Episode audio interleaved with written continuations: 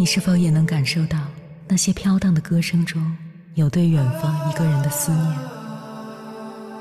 你是否也有遗憾？那些装进信封却始终没能寄出去的千言万语？你是否也走过从南到北那漫长的路？遇见，也错过那东来西去的人。当往事随风，一尘风，凌晨时分，跨越千山万水，讲述和倾听我们的故事。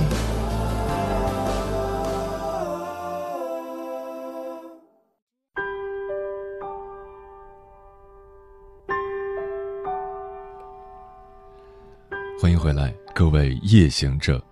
这里是正在直播的中国交通广播心灵夜话栏目《千山万水只为你》，深夜不孤单。我是迎波，我要以黑夜为翅膀，带你在电波中自在飞翔。面对父母的催婚，有人可能会说：“我爸妈是老古董，根本没法沟通。”新闻中也经常有过年不回家，或者过年回家没几天就抓紧时间溜的。更有带租来的对象欺骗家长的。当你做梦都希望父母高抬贵手放你一马的时候，父母也在夜里叹气，盼望你能放他们一马。他们可能不知道你所在的世界已经变了，也不了解你如何思考和规划自己的人生。你的对抗让他们越发不安，他们不知道如何与你沟通。只能用催婚的方式，试着将你推回到他们熟悉的轨道。在这里，我要说的是，请不要再因为催婚同父母起冲突。你试过找个机会坐下来和父母说说真心话吗？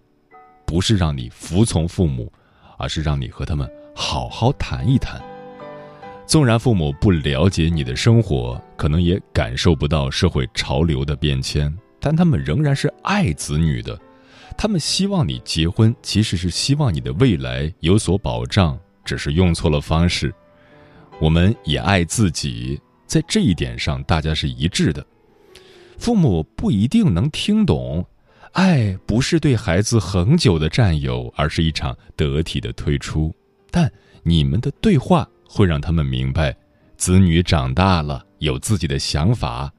他们或许会委屈，但不会继续逼迫你。你已经多久没有和父母说过心里话了？所谓对话，是和平的商讨，不是说服和争吵。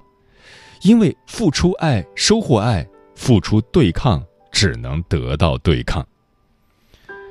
除了和父母好好谈谈，我们也应该反思一下爱情和婚姻的问题。结婚。不是失败的标志，不结婚也不是胜利的表现。我当然见过三十多岁不结婚，活成众人羡慕的标杆的人，但你要好好想一想，这是你真正想要的吗？很多人想要的无非就是找一个希望与之共度一生的人而已。很多事情只要真心想办法，总能解决的。所以。如果真的对婚姻有期待，比起一边承受求而不得的痛苦，一边反抗各种强加于你的意志，我的建议是你要主动。每次有人向我抱怨自己遇不到一段好的关系，我就会问他这么几个问题：你周末去哪儿玩了？有参加过一些活动吗？你告诉过你的朋友你想找对象吗？你最近一个月认识了几个新朋友？周末去图书馆看书，你可能会认识爱读书的人。告诉你的同学你在找对象，也许他们会给你介绍一个惊喜。想办法拓宽你的朋友圈，你才会更快的遇上你梦中的那个人。我一直都坚持这样的看法：好姻缘与相识的途径无关。和一个你喜欢的人在一起的幸福感觉是这个世界上最宝贵的财富，所以永远不要被动等待。你可以抗拒催婚，但不要抗拒追求爱情。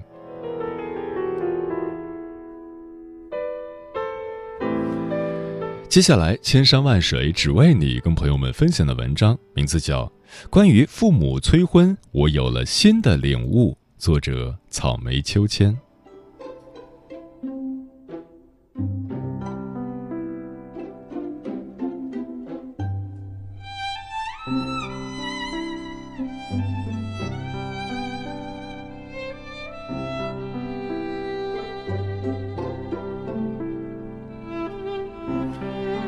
不知不觉间，我这个九五后也到了适婚的年纪。作为世纪的幸运儿，唯一一批独生子女，我在寂寞与独宠中长大。成年后，在离家五百公里的大城市漂浮却自在。近期与父母的视频通话里，催婚的消息越来越频繁。我也从刚开始的逆反搪塞，练就了不动声色、微笑面对的本领。我父母是典型的欢喜冤家，性格南辕北辙，彼此依赖，互相折磨。三十年前，他俩在一家裁缝店里一见钟情。我爸是俊俏书生，我妈泼辣美丽，双双推掉了家里已经安排好的婚约，在没房没车的年代里，怀着爱情比面包可口的心思，忽略一切生活苦楚与性格差异结合了。结果可想而知，当岁月的风带走青春容颜，将生活的真相展现无疑的时候，日子会变得多么鸡飞狗跳。头脑发热嫁给帅哥的我妈，开始意识到，没有物质的爱情就是一盘散沙，胸无大志、没担当，成为我妈贴在我爸脑门上闪闪发光的标签。最终，女强男弱、天天拌嘴置气的家庭局面形成，而我也沦为有时两边说和，有时火上浇油并加入战斗的角色。在目睹姨妈、姑姑的家庭纷纷在小孩高考结束后如释重负的走向破裂，仿佛离婚是庆祝小孩考上大学的仪式。说实话。当时我也有点期待爸妈能各自安好，不过我低估了爸妈对家庭完整性的执念。他俩达成共识，宁愿自己痛不欲生，也要给我一个家，并且在每次争吵中，我就理所应当的变成了阻挠他们自由的罪魁祸首。这一切。都加速了我在成年后快马加鞭的逃离家乡，并且确立自己清醒的人生观与爱情观。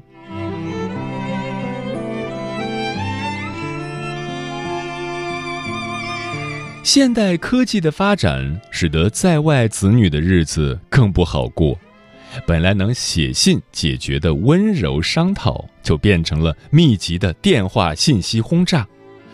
找了没？留长头发了没？我看有合适的，你家人家聊一聊啊。但实际上，高二那年，在目睹家庭一地鸡毛的冲突里，被我是他们不离婚的原因的道德绑架中，我倔强的与班级倒数第一但痞帅无敌的男孩在一起了。我妈坚决反对，我则收获了反叛与初恋的双重快乐。还好，我成绩虽然一落千丈，最后好歹规规矩矩考上了大学。之后，初恋以青春疼痛文学式的结局收尾了，变成老死不相往来的约定与痛彻心扉的心碎。后来，我在大学遇见了第二位男朋友，标准偶像剧男二号，温柔体贴，阳光上进。在我妈半睁半闭、眼不见心不烦的态度下，我度过了美好的大学时光。然后在考研毕业季，自然的分手了。自此，我与我妈对婚恋的态度来了个一百八十度大置换。我自觉品尝过爱情百味，已然圆满。对婚姻的本质也渐渐看穿，不想走进世俗的套路里度过一生，而我妈偏不。毕业工作后与她的通话，最后总是导向找男朋友这件事，然后争辩许久，不欢而散。有一次，她出去游玩，和我视频，本来高高兴兴，后面突然对我不肯再留长发的行为表示愤怒，气得他在屏幕那头的景区爬上一个山头，背对着我不肯说话，像极了一幅写意的中国山水画，留下我爸尴尬的举着手机，默默无语。今年中秋节邀请爸妈来杭州玩，本来开开心心的。突然，他俩因为划不划船的事情大吵特吵，然后烈日当头，我爸身无分文的徒步环湖去了，留下我妈泪洒西湖仨小时。我战战兢兢，害怕旅行泡汤，结果晚饭时他俩该吃吃，该喝喝，就像什么都没发生一样。我震惊之余，生出了理解。终于发现，婚姻除了传宗接代以外的另一个正向意义，那就是有了老伴儿，虽然吵架，但至少不孤独啊。作为子女，我始终尝试化解他俩的矛盾，但没有一次成功。现在我明白了，这是他俩自己的问题，我只要尊重并做好子女的本分就行了。然而，没想到他俩的这个非凡发现。成为了催婚的另一个有力武器。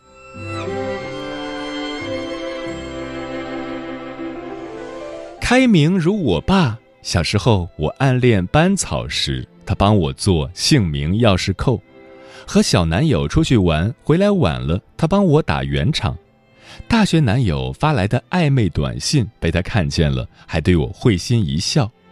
长大后，每次被我妈催婚逼急了，他也会偷偷支持我。这样一个朋友般的父亲，为何突然开始联合我妈一起催婚了呢？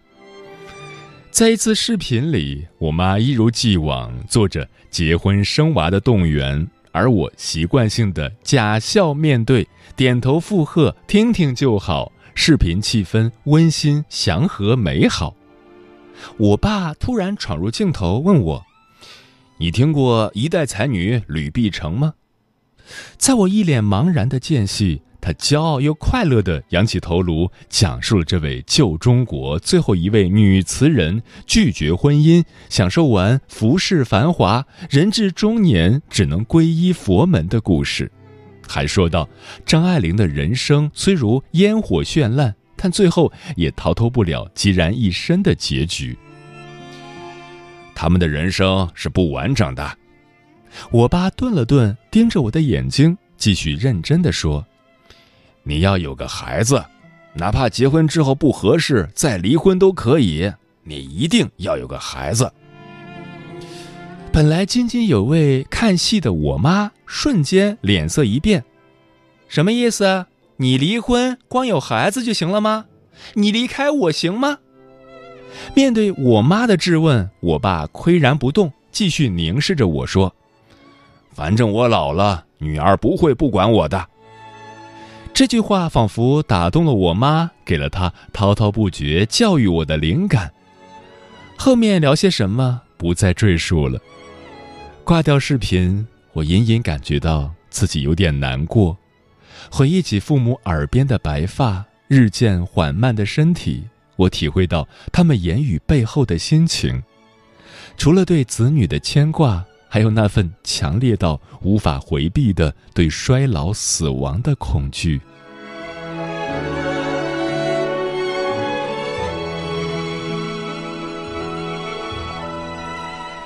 近几年，爷爷、外公相继离世，失去另一半的奶奶、外婆也逆来顺受的接受自己的命运。八十余岁的奶奶像浮萍一样失去自己的家，辗转寄居在各个子女家中，寂寞且没有尊严。年纪较轻的外婆还坚持自己住在家里，独自一人每天忙着种各种菜，唯恐闲下来的时候，空虚与恐惧把她击溃。我的父母实际也老了，所以爸爸开始戒烟戒酒。妈妈开始每天研究养生，我明白父母的恐慌有了来处，也值得被理解。他们恐惧自己年老无用后变成人人嫌弃的负担，像老狗一样被人遗忘，死在垃圾堆旁，无人知晓；也恐惧当他们不在了，我的老年又该托付给谁？我看到催婚背后的殷切期盼，他们既怕自己老无所依，更怕百年之后独留我一个人。被恐惧催促着，他们希望尽快落定我的归属，才说出那种以生子为目的并预设离婚可能的婚姻。但这样出于恐惧而非爱本身的婚姻，真的值得追求吗？我陷入沉思，还是说，那些大多数沉默的婚姻都是这样结合起来的？可是我不想这样。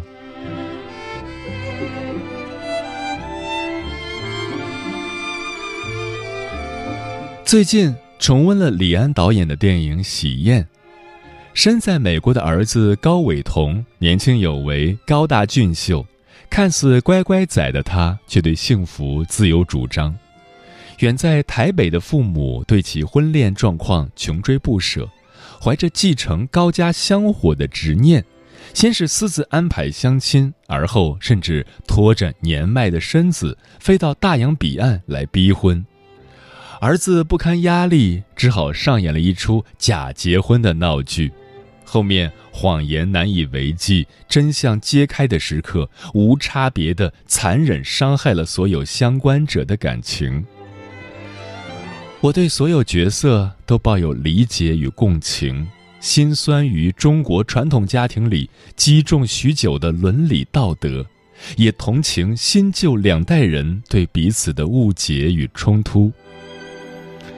好在最后看起来像是个喜剧收尾，大家心照不宣地选择了妥协，没有人戳破这个谎言，小心翼翼覆盖起情感的裂缝，以维持平衡，装作一切如常。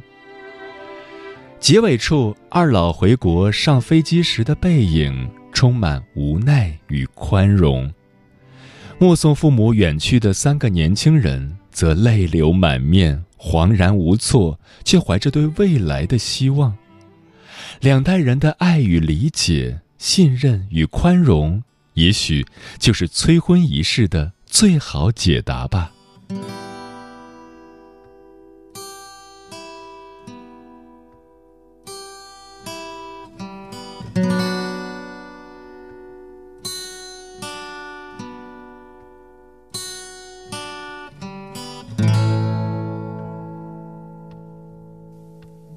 你知道，我曾恋过一次爱，到现在这个不大不小的年龄，按他们的话说，是多么寂寞难耐，所以经常站在马路边心跳加速，双眼忙不过来。但我并不是那种饥不择食，想马上改善。的人，我始终相信，会有一位天使乖乖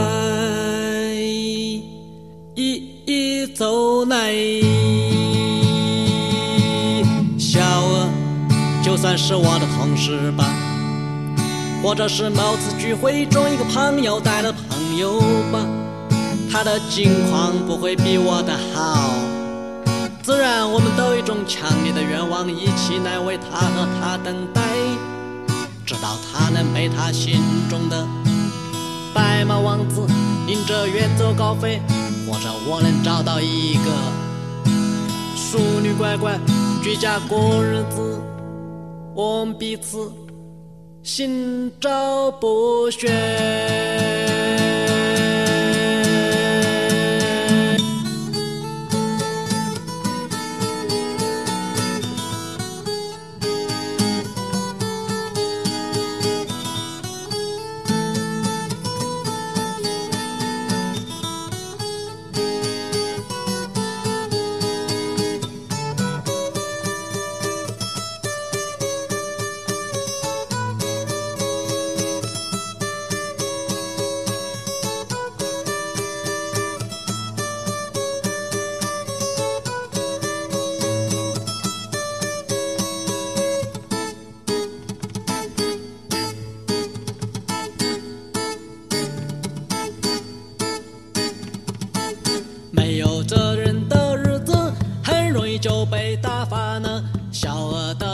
老实温顺的趴在我的臂弯中。我们逛了许多大街，吃了许多冰激凌，活泼的笑，偶尔吵，还干其他别的。风和日丽的早晨，心里难免空荡荡的。白马王子和淑女乖乖，也不知忙什么去呢。一不小心也就将他俩给。感谢此刻依然守候在电波那头的你，我是迎波。今晚跟朋友们聊的话题是：父母催婚到底在催什么？微信平台中国交通广播，期待各位的互动。经络山河说说个很现实的原因，因为你早点结婚，他们还能帮你带孩子；一旦你晚婚，他们不但帮不上忙，可能还需要你们夫妻的照顾。这对于一个小家庭来说是灾难性的。很多人对这种灾难认知不足，在父母催婚的时候非常排斥，可能是觉得条件不足，可能是找不到好的，可能是自己眼高于顶，反正因为各种原因选择晚婚晚育。但当自己最终将就结婚生子后，父母已经年迈，不但不能为自己提供帮助，反而成了需要照顾的对象，成了累赘。嘴上虽然不说，但怨气大概是有的。父母不想自己面临这样的困境，所以催婚。当然，准备一辈子不婚不育的除外。电波里的小五说：“在我看来，婚姻绝对不是为了找个生活的伴儿去将就和凑合，更不是一种必须完成的任务。我不会为了结婚而结婚。如果只是找一个所谓的合适的人，然后结婚生子，到最后将孩子视作维持婚姻的纽带，这种生活不要也罢。”但如清茶说，在父母眼里，孩子只有结婚并且有孩子，才像完成了人生最后一件大事，可以放心的和街坊四邻聊自己孩子的话题了。不然就觉得抬不起头。殊不知时代不同了，有些观念也不同了。孩子有自己的人生规划，婚姻不是人生的必需品，也不是衡量幸福的唯一标准。开明的父母会尊重孩子，让他们选择适合自己的未来生活。猫头鹰便是说，父母催婚有两个原因，一个是他们现在有钱、有闲、有时间，想要抱孙子，想要带小孩儿；另一个就是传统文化的影响，人一旦到了一定年纪，就要成长，就要成家立业，就要娶妻生子。真好看说，二十六年后，我儿子如果不想结婚，我也会催婚，会开始给他张罗合适的对象。当然，我会好好教导我儿子，先成为一个好儿郎。催他安家，在我和爱人离开世间之前，他能成为自己家庭的定海神针，生活有奔头。如果将来有姑娘，亦是如此。嗯，面对父母的催婚，我们不应该丢了自己。要知道，有些幸福催不来，他必须等。其实，催婚是一种道德绑架。每个人都有自由结婚的权利，谁都无权干涉别人的选择。没有爱情基础的婚姻是不道德的，也很难幸福。所以长辈们还是少催婚，不要总是说你都三十了，再不结婚就对不起我们。结婚是一种诅咒，老人催多了会让孩子觉得不管他和谁结婚，只要脱单了就是好孩子。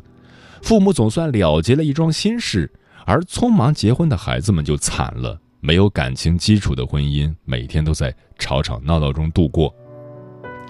没有什么是通过婚姻才一定可以得到的，幸福也一样。涂磊老师说过：“这世界上什么事都可以将就，唯有婚姻不可以。结婚一定要以爱为名，而不是到了某个年纪，为了逃避父母的催婚，匆匆做出的决定。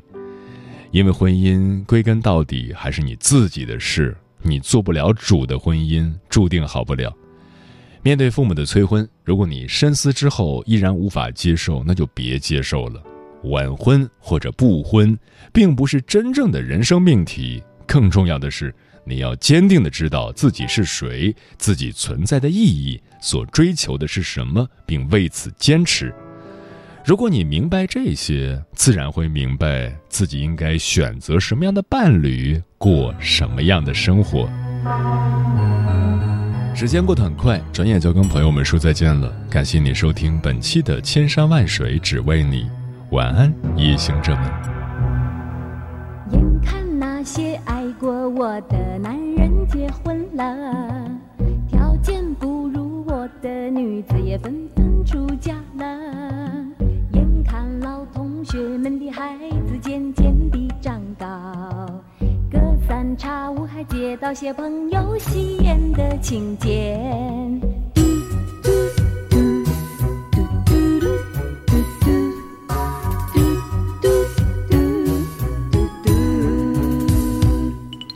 不了解我的人以为我要求太高，事事没有十全十美，其实我早知道。亲朋好友常为我的终身是朝夕。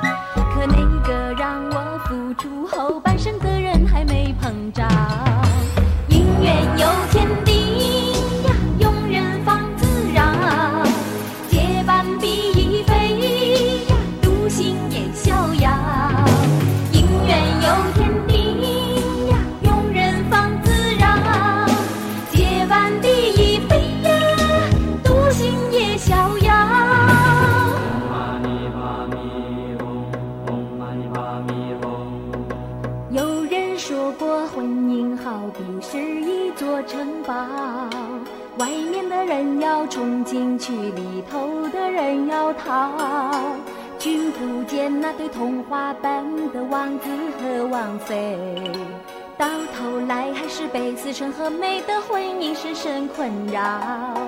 嘟嘟嘟嘟嘟嘟嘟嘟嘟嘟嘟嘟。尝到幸福滋味的朋友劝我要抓紧，梦碎的人告诫我说还是独身好。猫和神离的伴侣我见过也不少，漫长一生如此凑合我可受不了。姻缘有天定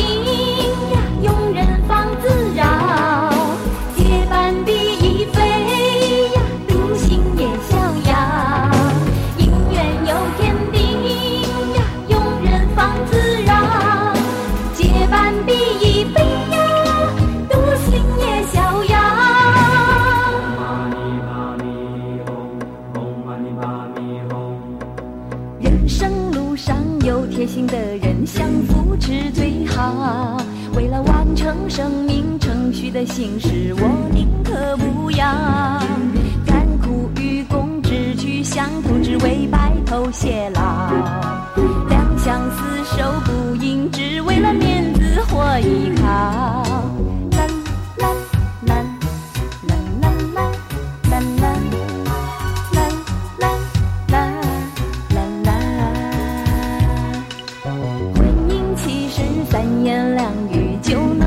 分享。